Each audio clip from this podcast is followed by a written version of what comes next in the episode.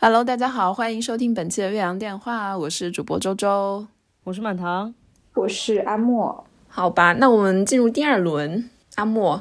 我的第二轮的这首歌也非常的跟我当时的阴郁少女的气质不符。梅姐，我好期待这首歌，我的我觉得我可以全程跟唱，可以背下歌词这种感觉。我听到这个名字，我整个 DNA 都动了。对你，你你肯定想到的跟我是同一首歌。其实他他还蛮有几首歌都还挺火的，但是这一首我觉得我们我们俩这样的怪咖一定是 倒背如流的。这首歌的名字叫做《机车女孩》，来自。来自罗百吉哇，可能现在很多人都不知道罗百吉是谁哦，你要不要解释一下？呃，罗百吉，你可以把它看成是台湾的嘻哈教父，就是连 那个狗哥都要尊称他一下的那种，就是在台湾嘻哈和。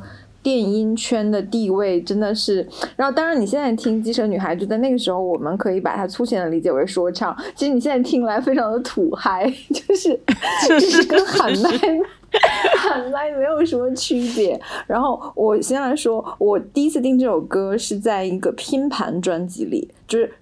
经常会有盗版带拼当时的很多流就是受欢迎的歌嘛，然后我当时听到这首歌的时候，不知道是哪个同学的磁带流到我手里，就只有这一盘磁带是没有歌词本的，我硬是 一字一句把所有的歌词默写下来，写在日记本里的。你能听清楚他唱的什么东西哦？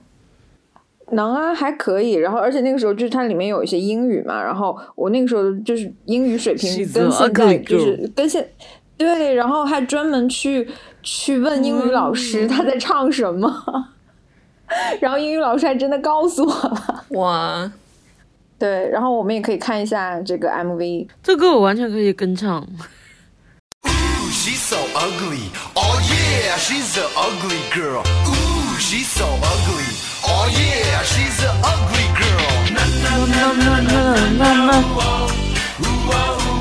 Na na na na na na. 逛街，逛来逛去看到一位小姐，一头乌溜溜的长头发，她一转过来，Oh my god，她的脖子有点歪歪的，她的眼神也是怪怪的，我突然有点想要跑，因为她已经开口对我笑。Ooh, so ugly. Oh yeah, she's an ugly girl. Ooh, she's so ugly. Oh yeah, she's an ugly girl. 意思吓到你，我知道你喜欢大美女，可是请你看我看仔细，其实我是超级耐看型，我的脖子是故意有点歪，我想这样看来比较可爱，我的眼神一点也不怪，只是放电的速度稍嫌快。小姐，小姐，真的不要，如果你再过来，我就要叫。先生，先生，你不要跑，我答应一定会对你好。已经超重十几公斤，还在猛喝这鸡精，想要减肥真对不起，连美登峰都不要你。Ooh, she's so ugly, oh yeah, she's an ugly girl. Ooh, she's so ugly, oh yeah, she's an ugly girl. Ooh, she's so ugly, oh yeah, she's an 确定这首歌是两千年的吗？为什么 MV 有一种九二年的感觉啊？专辑好像是九九年的吧？我不需要听完，我真的可以唱出来。然后呃，我选这首歌也是因为就是青春期，我觉得会陷入一种。就是对这个两性关系和浪漫关系有一种不切实际的幻想，就是一定要两情相悦的，一定要男才女貌的，一定要就是罗密欧与朱丽叶，或者是贾宝玉和林黛玉的那种的。就，但就这首歌，就突然让你发现说，原来长着青春痘的男生和那种非常不自信的胖胖的女生也是可以在一起谈恋爱的。嗯。就是你呃有一种祛魅的感觉，就是对你你会发现谈恋爱也好或者上床也好，它就是一个动物性的行为，或者说是一个所有的人类都应该存在的行为，它没有那么多滤镜可言。这首这是当时那首歌给我的一些精神冲击。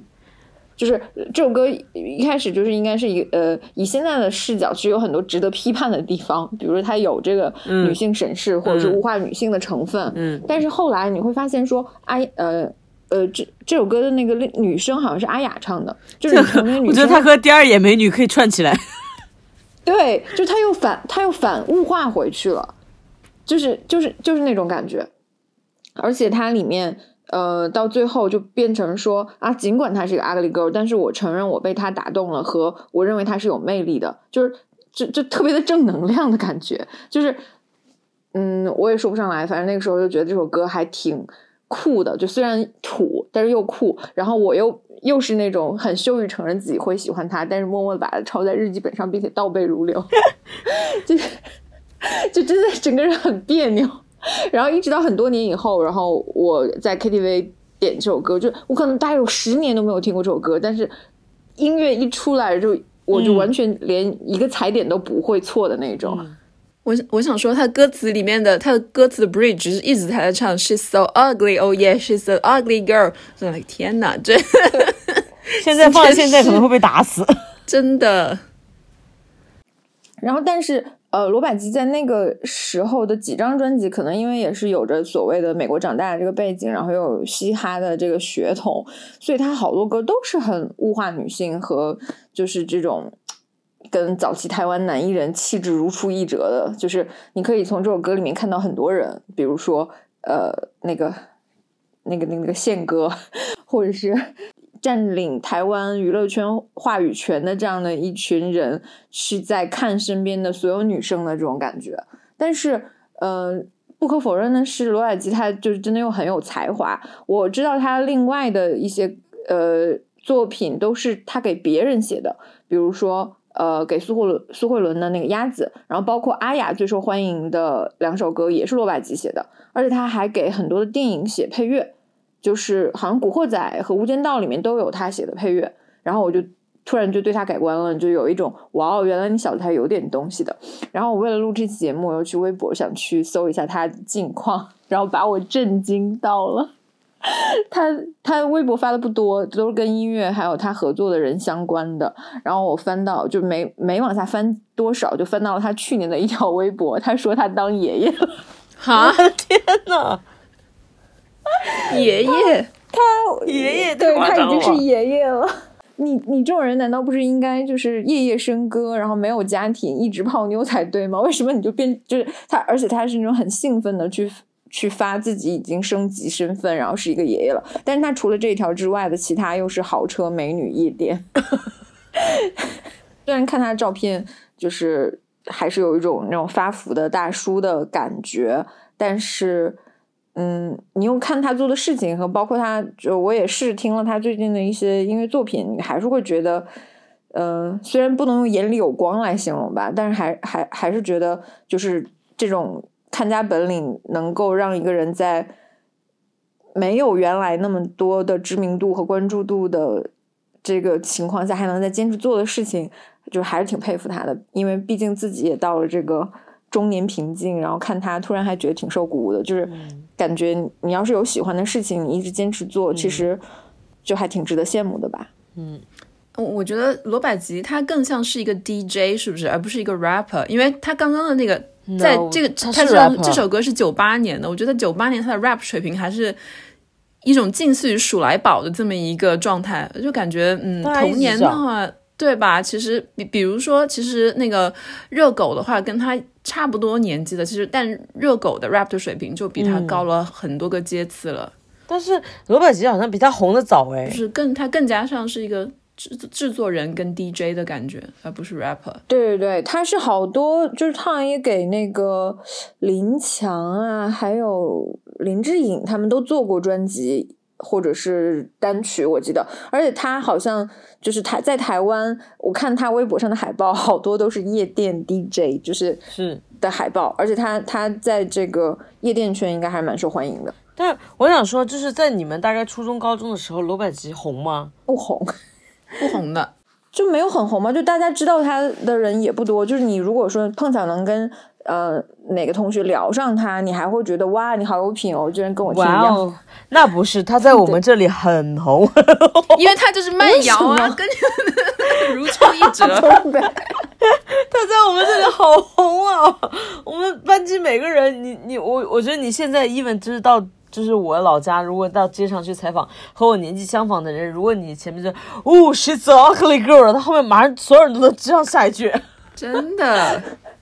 很红，所以我就说可能是这个这个范围的不一样吧。他在我们那里很红，我记得我那个初中的同桌，他是一个相貌非常平平的一个男生。然后就是那个时候大家都是偷偷在做作业的时候，上自习课的时候，不是会放自己的随身听，然后就听自己音乐嘛。我每次拿下他都在听罗百吉，疯狂听罗百吉。然后我们就是班那个在那个新年联欢会上面，不是大家表演节目嘛，就是在你表演徐怀钰的时候，我们班可能在表演是罗百吉。天哪，就是罗百吉很红，所以那个时候不是，就是后来等到我们，嗯，可能到高中的时候，好像再再晚一点的时候，就是呃周杰伦出来，大家就说他是那个台湾的那个就是 rapper，就是唱说唱的鼻祖嘛。然后我们所有人都很疑惑，想说那罗百吉呢？罗百吉不也是吗？就就是有这样的，哎，有没有人去告诉他呀？就是这个告诉他，这个生于美国，是出生在 L A 的这个台湾人。在九十年代的时候，在东北是如此的火，他可能本人都不知道这件事。对啊，然后就是这个机车女孩的，还有是什么欧巴桑，然后什么的歌，我同桌天天在唱，我怎么跟他讲什么东西，他都会用他的罗百吉的歌来回答我，就是到这样的一个走火入魔，所以我也很熟啊，因为我跟我同桌关系还挺好，他就把他所有的罗百吉都分享给我，然后我还记得当时是一个就是看起来非常 L A 的一个。boy，然后就穿着那种棒球服，然后戴一个那个帽子，然后很瘦。但等我有时候还戴发带。对啊，戴发带、戴帽子这种。然后后来等我再查到他，他就变成一个大胖子。九五到两千年这段时间，他的那个形象就是就是这种 B boy 嘛什么的。然后他的吐词又是非常的台客的，对于你们来说，对于你们东北人民来说，没有任何的接受的难度哦。包括他很多他的普通话就国语完全不标准，你们不会觉得听了嗯？皱眉头吗？完全没有，不是，因为他除了这种歌以外，还有慢歌的呀。我是觉得他他那种歌，就是跟你现在去听什么野狼 disco 和和呃叫什么那个呃快手上面的那个喊麦就没有什么区别。你也感觉他有些相像，但当时的话。呃，除了有些人喜欢听他的这些快歌，什么什么这这个歌《机车女孩》啊，还有什么欧巴桑什么东西的，然后还有人会听他慢歌，就是什么 Send a thousand roses to you，就是这个什么一千朵玫瑰，然后还有一些慢歌也会有人用它去跟女生表白啊。哦，对他好像还跟那个就是呃青春美少女，他给他们写过歌，就是其实两千年。台湾跟大陆的这个文化交流，可能就是我们现在会想说，比我们想的深得多。他给青春美少女写写过那种《I Miss You》，后来好像是被他自己老婆还给唱过。就就你很很难想象，在两千年左右，就是。这种这种深入的合作，就是让你会感觉跨次元。就是我现在提把这两个名字放一起，我都觉得跨次元。我没有认真审视过罗百吉这个人。罗百吉这个人，就是在我第，在我记忆中是一个蛮高的地位。但是如果现在回头审视的话，我可能会觉得说，他的音乐性和欣赏性都没有那么强。但是在当时，你就会觉得说他非常牛逼，所有人都会唱他的歌，然后慢歌、快歌都有，有才华。然后又洋气，虽然长得没有那么帅气，但是在我记忆里是一个 地位很高的人，就是就觉得嗯，周杰伦拽什么拽？前面还有罗百吉。你现在这个话放出去，你看会有多少人要揍你？就是我现在眼界已经开阔了，我现在知道了。我们当时是他的歌最红的几个，什么嘿吼沙克拉卡。沙拉克拉克拉，浪漫电波，然后还有那个欧巴桑，就是我前面说的那个，还有神圣舞会，噔噔噔噔噔噔噔，一个神圣的舞会，然后这这全全班都会唱，还有一首《枫桥夜泊》，是就是感觉就是把那个唐诗朗诵了一遍，但是 配上一些就是 remix 什么东西的，还有什么你的抱抱，大家一起叫，然后这是我前面说的一千朵玫瑰。天呐，你真的是倒背如流呢，真的。啊，对啊，这是这是我儿时的记忆啊，所以他这种。台客风就是 L L A 加上台客风，在你们东北就是无缝衔接。对啊，我们那个时候不就是说那个喊麦的，为什么东北人这么喜欢喊麦？喊麦和 hip hop 到底什么就是共同点非常多啊，因为有节奏，然后又有一些歌词，同时他们又很爱戴金链，穿皮草，真的。搞不好罗百吉就是那个你们现在那个东北最有名的叫什么宝石宝石哥，可能他就是听也是听罗百吉受到了启发。我嗯，就是也也不是没有这个可能性，蛮妙的。反正我就是唤醒了我童年的一些记忆。就是罗百吉这个名字，我都很多年没有听到，所以我今天听到的时候，阿莫说要推荐罗百吉，我整个就是 DNA 大动，说啊，这不就是我的歌？好吧，好，那现在就是来到那个周周的环节。你猜我要推荐的谁的哪一首歌？王谢霆锋还是王杰？反正他们都有一九九九的歌。没有，我现在发这首歌发给你们，请君欣赏。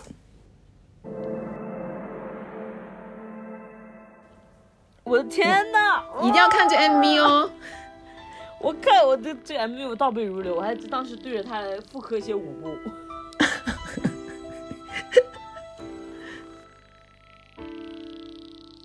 感觉、感受、感动，无法形容，渴望、渴求，喝彩，心情激动，请打开紧闭的心房，勇敢爱一回，在我宽阔温柔胸膛。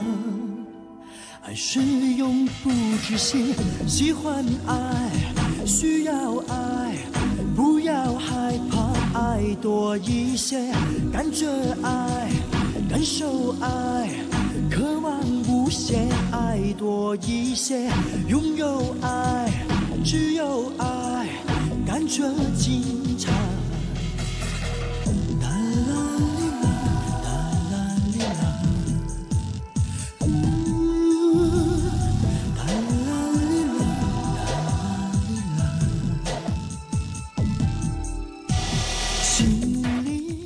百事的广告啊！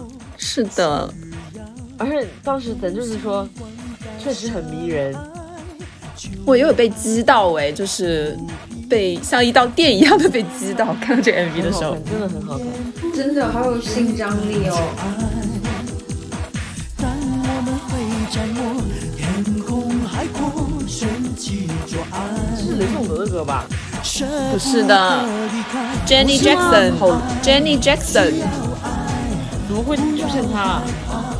因为这首歌是他写的，珍妮杰克逊唱的英文版。其实珍妮杰克逊的英文版更好听。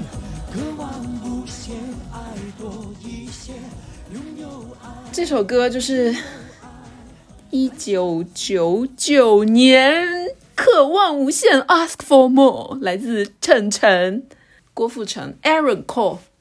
我我也承认，我当时在看这 MV 的时候，因为它是一个广告歌嘛，百事的，然后就想说，我就觉得很被吸引，但是我又我又无法解释这种吸引，就想说这个男的为什么有一块黑纱蒙着脸，然后他上半身是全裸的嘛？对啊，想说这个其实是一个非常女性化的这么一个一个道具，还有整个那个一个动作，但是我就眼睛无法离开屏幕，就想一直一直看下去。我要很多年以后才明白，这个东西叫性感。这个就叫性张力。但当时一九九九年，我是无法理解这个性感这个概念的，因为它是一个百事可乐的一首广告歌，它是邀请珍妮杰克逊跟郭富城一起合作，然后在广告里面两个人也有互动。我因为我当时在九十年代的时候，在九九年的时候，我并没有觉得，就是我当时在迷其他的一些少男少女偶像，并没有在苦追郭富城。但我现在再回过头来看他当时，我前几天晚上把他从。九四年到两千三两千零三年这段时间的所有的就是非常有名的 MV 都翻出来看了一下，想说他真的是一个，就是有点夸张的说，像是一个天神下凡一样的肉体哎。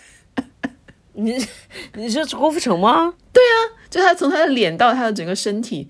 而且他是非常不吝啬去表达，就展现自己身体。比如说他这个 MV 里面，他就是上半身全裸，然后跟一个女舞者在一块黑纱下面这样缠绵，摸来摸去，跳来跳去的。他前面有很多这样其他的 MV 也是啊，就是就是完全在展示自己的身体。你知道郭富城是什么星座吗？天蝎。呀，这是这是，所以可以解释一切啊？是吗？这样子哦。但作为一个广告人，我好想说，那个时候的广告歌真的好大胆啊！你很难想象百事现在会出这样的 MV，百事现在都在出什么过年回家团圆的 这种东西，好吗？哎，真的，而且而且，就说回两千两千年前后的很多专辑里面，都会有那么一两首广告歌，而且他不会就是羞于把广告歌和这个赞助方打在上面，比如说。我很喜欢这首，一首有包括孙燕姿的一首《Up to You》，好像是当当时雅芳的一首广告歌，真的好好听。然后还有刚刚说到徐怀钰专辑里有一有一首《Five Six Seven Eight》，嗯，好像也是一首广告歌，都特别好。五六七八，Go！对，就是又大胆又好听，然后大家也会不并不介意说我买一张专辑里面有一首广告歌。但是现在大家就是，你现在想想，如果说谁。请谁写了一首广告歌，可能真的就不想点开了，挺排斥的，而且可能是结合确实没那么好。你说到现在，你说拍个广告或者是为广告来做一首这样的 MV，现在还允不允许这个艺人上半身全裸啊？可以吗？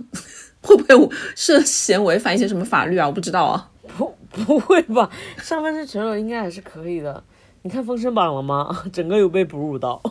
可是它是电影啊，电影是不一样的。电影跟因为它这个是电视广告，哎，它当时是全球放的。电视的话，现在确实蛮少看到的，而且本身现在看电视的人，而且本身我们也不太看 MV 了。你想想，我们现在谁会认真的看一首 MV？对对。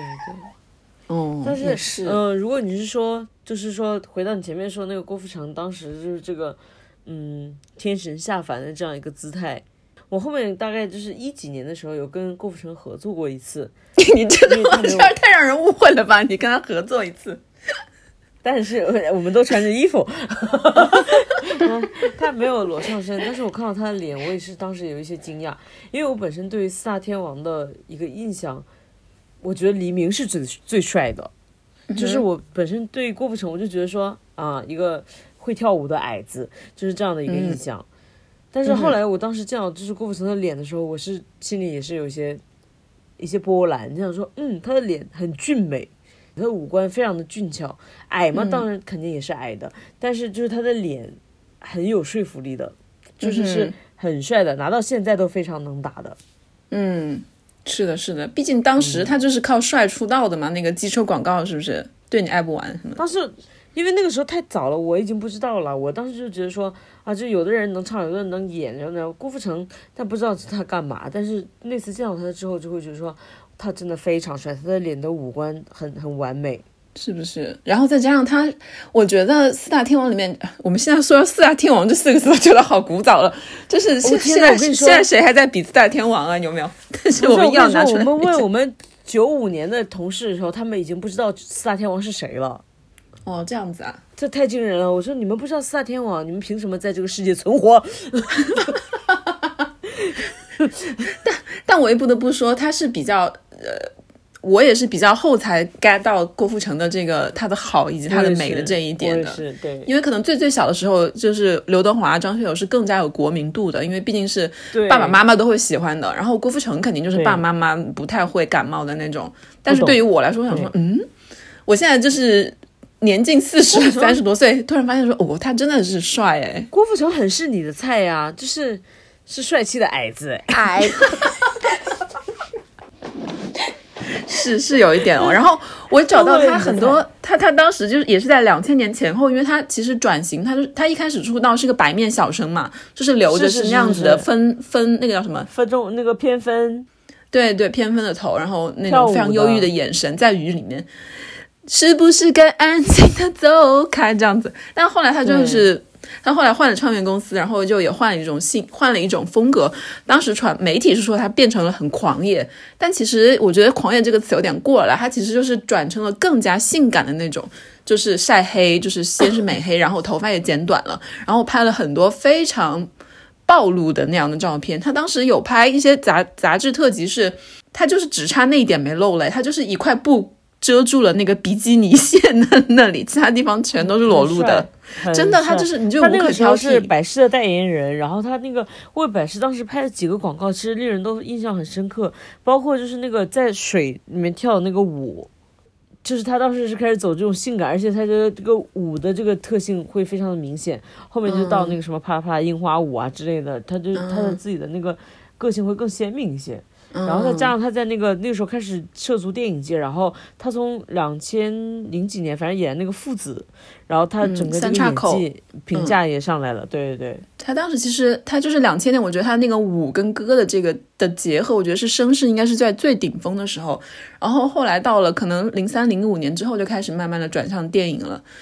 说到这个，他这个人刚。不过我一直都在说他这个人，就是我发现他在两千年的时候做了很多的动作。就第一就是跟珍妮杰克逊合作嘛，就跟国际巨星合作推出这个 MV，然后跟呃嗯成为百事好像是全球的代言人。然后呢，你记不记得他其实在九九年的时候有发生过一次非常严重的桃色丑闻？藤原丽香吗？不是那个不算丑闻，那个藤原纪香是他当时主动追没追到嘛？但是他有当时有一个丑闻是，是他去澳洲做演出的时候，跟一个女歌迷，他邀女歌迷来酒店见面，然后整个全过程被那个摄像头拍下来了，就后来发现是别人设的一个局，要故意害他，但是当时别人就声称说他跟那个女歌迷做的所有事情都被拍下来了。但这个事情就是闹到又返回到了呃东南亚，然后到了香港，各大媒体就来报，然后甚至那个拍下那个就设这个局的男的，就是说要把这个视频卖给媒体。但这个事情最后这个视频没有完全被爆出来，就是因为他的经纪人小美嘛，小美就是一直在他背后的那个女人，我觉得铸成了郭富城是郭今天的郭富城，多亏了小美，就对，就申请了很多保护令还有限制令，就把这个事情可以说是压下来了。但这个事情当时应应该是持续了好几个月。郭富城当时这个事情持续了蛮久，因为那个属于就是，如果你们和我不知道是同一个年代，我们都会看那个当代歌坛，大嘴鳄鱼是不是？嗯，对对对。然后就是这个是其实是也属于当代歌坛的一个呃巅峰的末期了。然后就是这些新闻，我们在这个上面看到他，然后看到他这些追踪。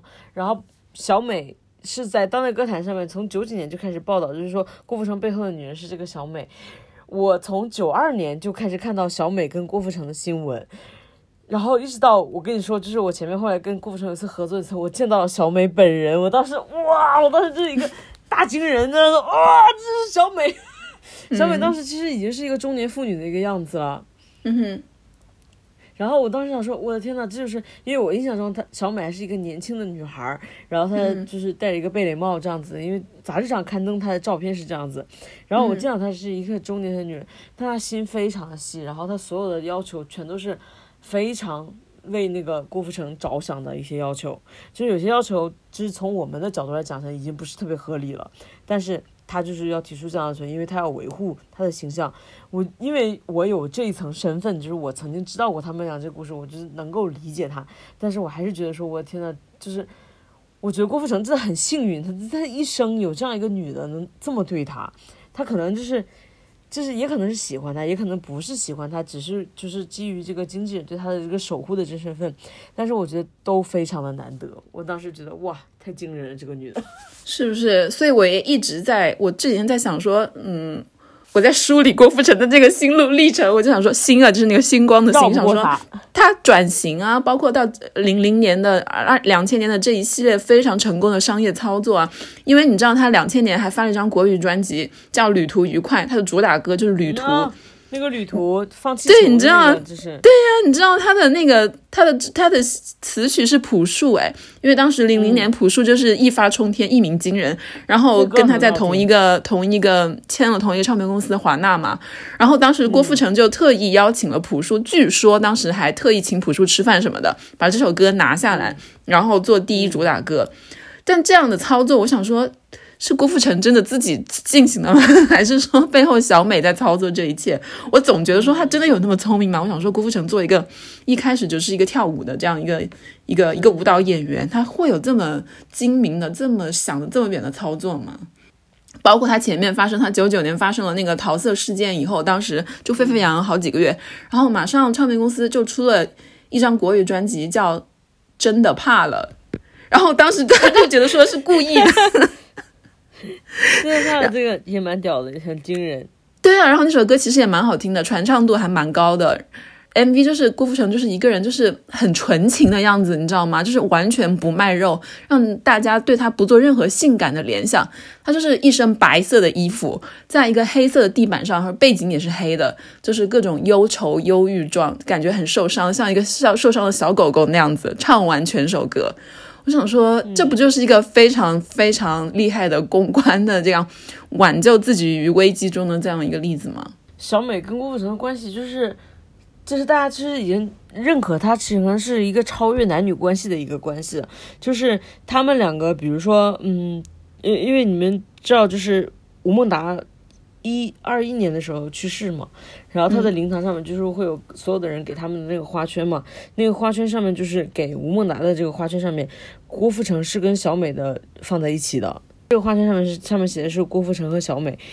就是，所以他们俩的关系，我们觉得说他们已已经是超越了一个男女关系的一个关系了，好吧？所以就想说，四大天王现在回看，每个人还是。当时能成为四大天王都是有原因。对我觉得现在觉得郭富城真的很，就是他的实力上是很硬的。虽然早年可能在大家对比当中，大家会容易忽略他，但他实力非常硬。他从他的硬件条件，以及包括他软件操作上面，包括小美的辅助，以及他所有接的一些剧本，他一步一步铺成，他后来变成影帝，就是这个这个很难有人能够去匹敌的。真的，他拿到影帝是不是比刘德华还多？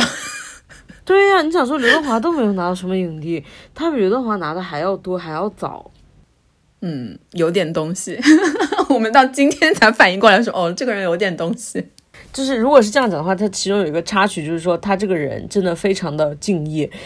令人敬佩，就是你跟他合作过一次之后，你就会记得这个人。你就想说，他贵为一个天王，他对你没有任何的架子。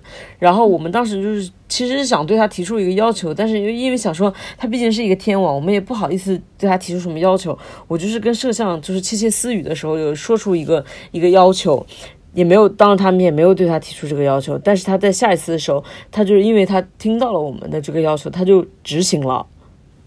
我跟盛强当时就是当时也感觉非常的感人，就想说好难得见这么感人、这么专业的人。他听到了后，他就会帮你执行。他说这样 OK 吗？是你想要的吗？然后我们就说哇，太棒了！就是你没有办法跟他讲更多的话，就是说你你太棒了，就是很难碰到配合度这么高的艺人了。嗯，但你知不知道，他其实从九十年代开始，他一直都是一个非常外表风骚，就是背后也风骚的。这么一个艺人天王啊，就跟其他三个天王比起来的话，他破事其实蛮多的。风骚我其实一直是知道的，因为我 我有追踪他跟那个藤原纪香的那个新闻呢。但是他风骚也风骚不到我头上，这是从工作角度上，我觉得能碰到这样的人已经很好了。这风骚就管他风骚，随便他。嗯，就是我的意思说，如果放在今天的话，比如说一个像他当年具备他当年那样资质的这么一个艺人出来的话，可能。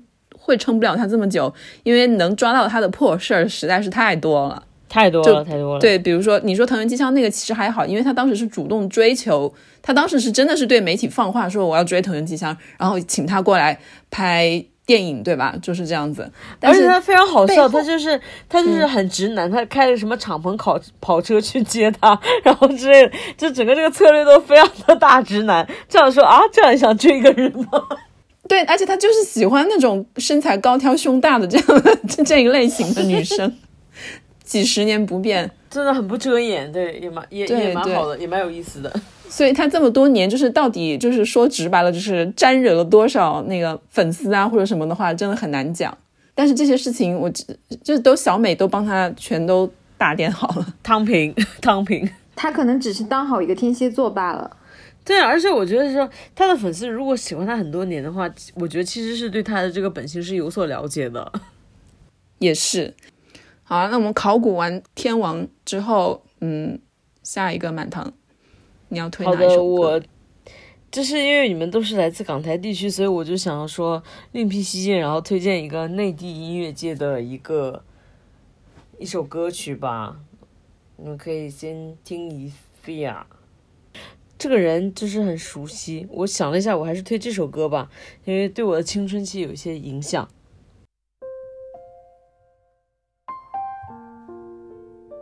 他是没有 MV 的。嗯，他应该是没有的。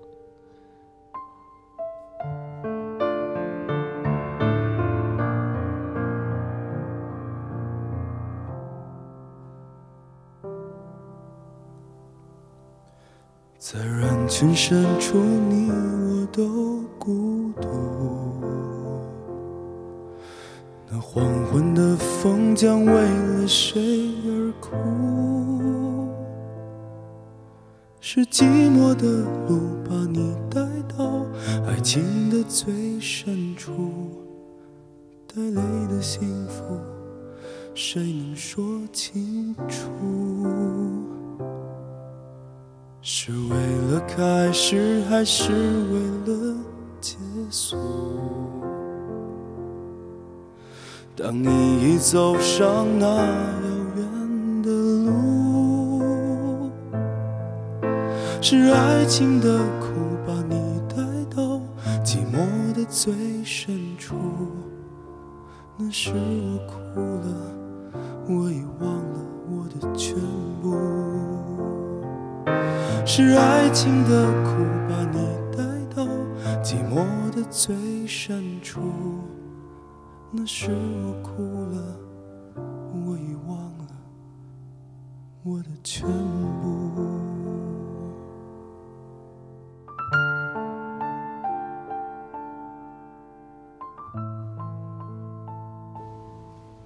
天哪，我只想说，有一些死去的回忆在攻击我。什么呢？就是他，你会跟很多名字联系在一起啊，老狼、沈庆、叶蓓，嗯，就是，哎，一个年代，还有啊，就是，然后最重要的是那一张害了很多人的专辑，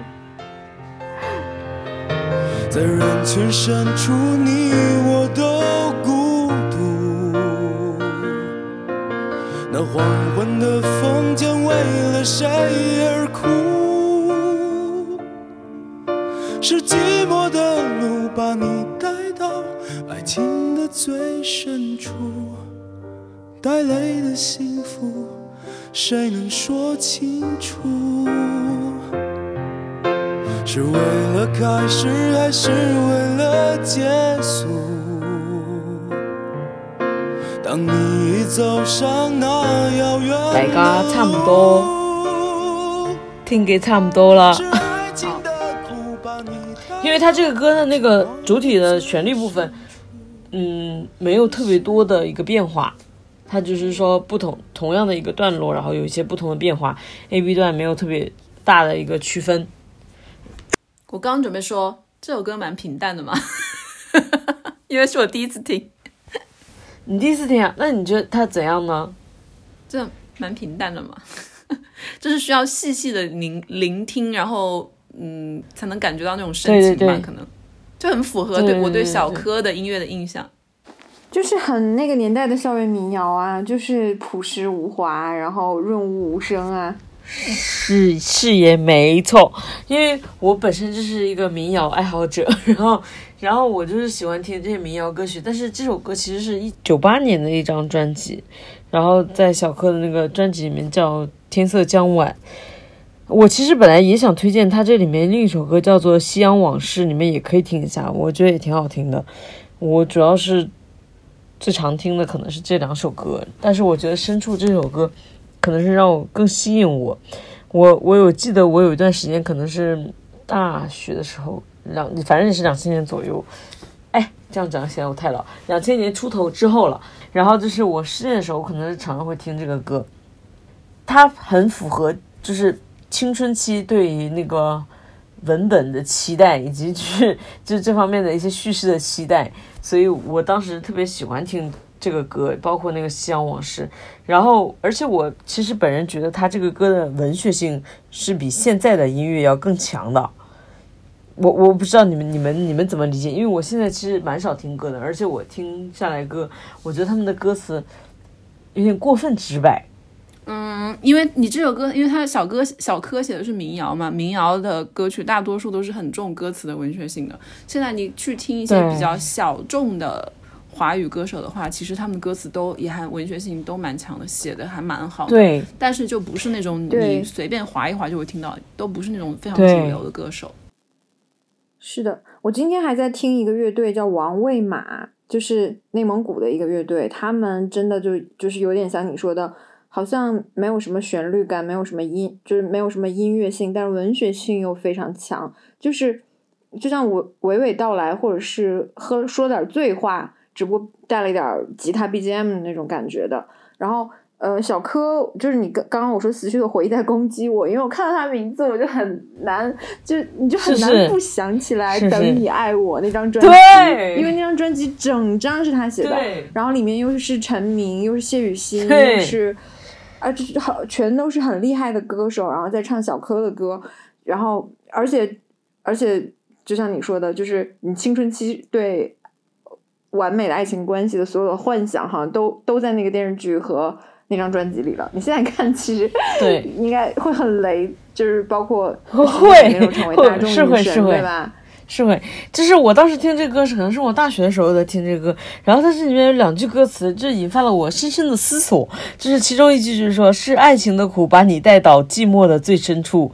然后他隔了一段时间又有一句词说，是寂寞的路把你带到爱情的最深处。然后我当时就是苦苦的思索这两句词，觉得说三木浩他有一些道理，然后我就一直在听这首歌。然后我就觉得说这首歌哎哎颇为深沉，然后我就 就听，因为我当时也本身也喜欢听那个民谣的，就是其他的歌曲，然后包括就什么高晓松，然后还有那个就是老狼的一些歌，他跟老狼是好朋友嘛，就像你说的，还有那个其就是反正那那波嘛。但是后来我其实又听了一些就是小柯的其他的歌曲，因为我觉得小柯的他的这个音乐的，咱们讲就是造诣吧，他是超越了民谣的。嗯嗯，他有很多。呃，民歌或者是就是那种大大制作的歌的，对，然后它还有一些就是包括爵士啊什么东西，它的品类其实是拓展的蛮。蛮蛮丰富的，而且就是我们先跳过，就是先把这个等一会儿再讲哈。就是说他在那个时间，就是比如说两千年左右的时间，我其实更多的听他的歌，就像你说的，是因为各种偶像剧的这个片头片尾曲之类的，就是像将爱情进行到底，它里面等你爱我这这一个专辑，包括遥望，还有什么谁，就是谢雨欣啊这些人都唱这些歌，然后还有。当时有个电视剧叫《千秋家国梦》哦，对对对，我想说，嗯，好像并不是所有人都看了这个剧，我当时看了，就是哇，对啊，《千秋家国梦》，然后这个这个剧本身很好看，然后这个歌，而且我我今天搜索它，发现它就是这个词被 ban 掉了，就是它现在变成《千秋家园梦》了，啊，我也不知道为什么，但反正不知道，他跟田震唱这个《千秋家国梦》，我当时也觉得这个歌非常好听，嗯，就是。我觉得他从旋律性、从文学性来讲都非常的好，然后我就觉得他他的水平可能是超越一般的一些校园歌手的一些比较局限的一些叙事和他们讲述的这些主题，他是他有这个能力去驾驭更更大的一些东西。然后像《将爱情进到底》也是，它里面那些歌曲，像《等你爱我》，你我觉得就是可能有一些歌你拿到现在看，你就觉得说它可能有些过时了，但是像《等你爱我》这个歌，它拿到现在看，它也是不过时的。他前段时间不是那个呃，可能是前五六年前吧，就是《将爱情到底》那个电影版上映的时候，他不是又拿出来一遍，然后陈奕迅再唱了一遍了嘛？我就觉得那个歌还是能够能够打动人心的。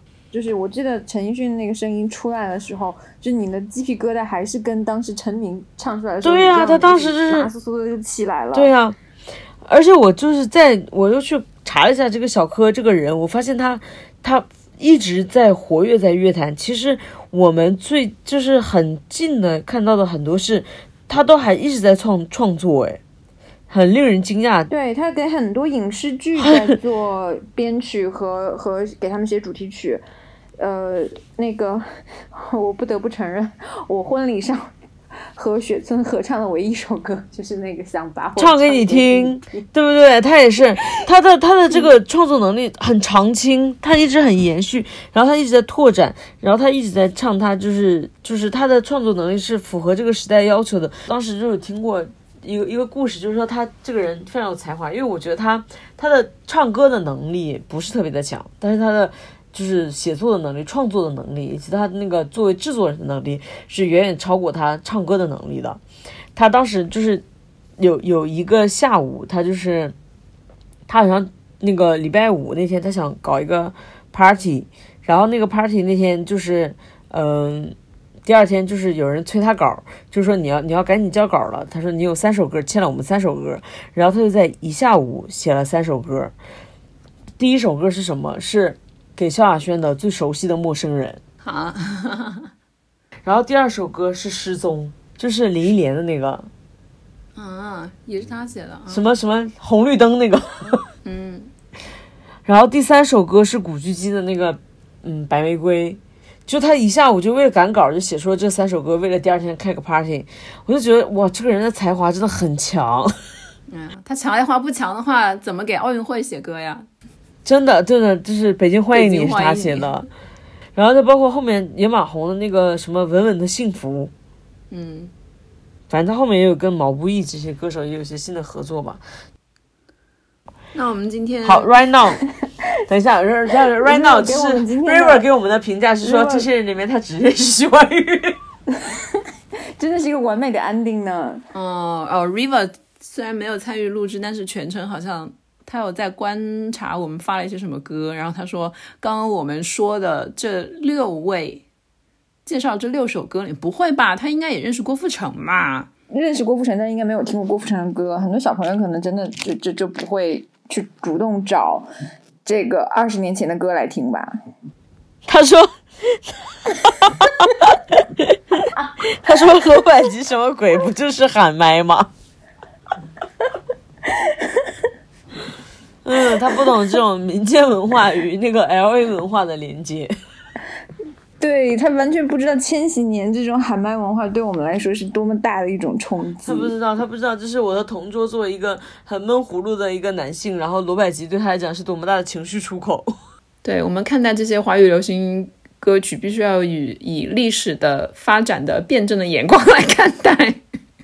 千万不能当跨时空警察哦，不然的话，一半的以上的歌词都会被毙掉。真的，而且就是我们，其实我已经感觉到，我们虽然说是说，虽然说是在那个讲这个千禧年附近的歌曲，但是我们已经尽量屏蔽掉了一些，嗯，非常有千禧年特征的一些歌曲。比如说，我其实也很想推荐那个王杰的《伤心一九九九》，然后还有什么，就是谢霆锋的《谢谢你的爱一九九九》，因为。在千禧年左右有非常多这种有这个数字印记、年代印记的这个歌曲，然后我们都已经屏蔽掉了。但是，对，还有徐美静的《边界一九九九》。对呀，就是很多很多，因为那个当时世纪末的这个这个氛围，我觉得可能从音乐这个角度上也也也蛮难去阐述的。但是你可以看到它有一个集中的体现，大家都会在这个名字上面或者是什么上面做做一些文章。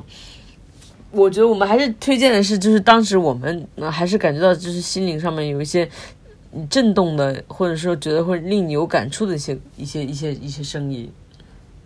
但是最有时代特征的，难道不是黎明的那一首吗？在实验室里做实验。Happy Happy 两千是不是？对啊，Happy 两千，我去两千是朴树的嘛。然后我觉得 Happy 两千说到就是这个是最能代表我心中的那个时代的，是没错，是没错。而且那个 MV 也非常的洋气。我我觉得那个就是两千年左右，可能跟现在。最大的差别是一个心态的差别，它一方面是我们个人可能是在那个时候是一个年轻人，然后现在到一个中年人，然后还有一部分就是说我们可能就像周周想要录这期节目的一个初衷一样，是说在那个时候那个整体的一个社会的上面的一个氛围是一个非常乐观的积极向上，而到现在可能确实产生了一些变化。啊，好了，说到这里我们也不知道怎么收下去了，啊，那我就不说了，那 算。因为我记得当时就是说，嗯，我我们我们到那个九九年的时候，我不知道你们记不记得当时有一个什么若查丹马斯，我到现在还记得这个名字，就是他的一个预言，说是十二月二十号会有一个什么世界末日。一九九九年的，大家都在那天等，大家都在那天等着这个世界末日。然后就是这个世界末日结束了之后，大家就觉得说这个世界上没有更大的问题要去解决了，这个世界末日也已经没了。然后我们就是开开心心的迎向新世纪。然后我们那个时候年纪又很轻，就是可能是一个十几岁的人，就觉得说我们生长在新世纪，然后一切都是最新的。我觉得可能。最适合我们这个主题的其实是那个朴树的那个《我去两千年》，就是一切都是最新的，一切都是最好的。我们又是青年人，我们一切都可以，就是非常积极的向上。可能到现在，你从这个角度再去回望的话，那时候那个状态可能是很难寻回的。后来朴树不是又翻唱，就改唱了自己那个，把我去二千两千年改成了嗯叫什么？牛不会，牛不会，嗯，那个专辑叫《我去两千年》。在两二零二零年以后，就二十一年后重填的歌词，然后改成了 Forever Young。然后就因为一些我自己私人的原因，我从来不敢去听这首歌 Forever Young。我看到那个歌词以后，想说，嗯嗯，不想听，还是让我对朴树的记忆就留在一九九九年的那个 New Boy 那样吧。所以我们最后要放哪个版本呢？是放一九九九年的版本，还是放最新的这个版本？放一九九九的版本。我也觉得是放一九九九的版本，因为就是，嗯，你对这个新世界的一个期待，是你以后不会再有的了。最后就以朴树的一九九九年的 New Boy 这个作为一个送给大家的最后一首歌吧。好，那就今天就到这里，拜拜。好感慨哦，但是我觉得说，不管怎么样，反正大家都是还是开开心心的过好每一天都很重要啊。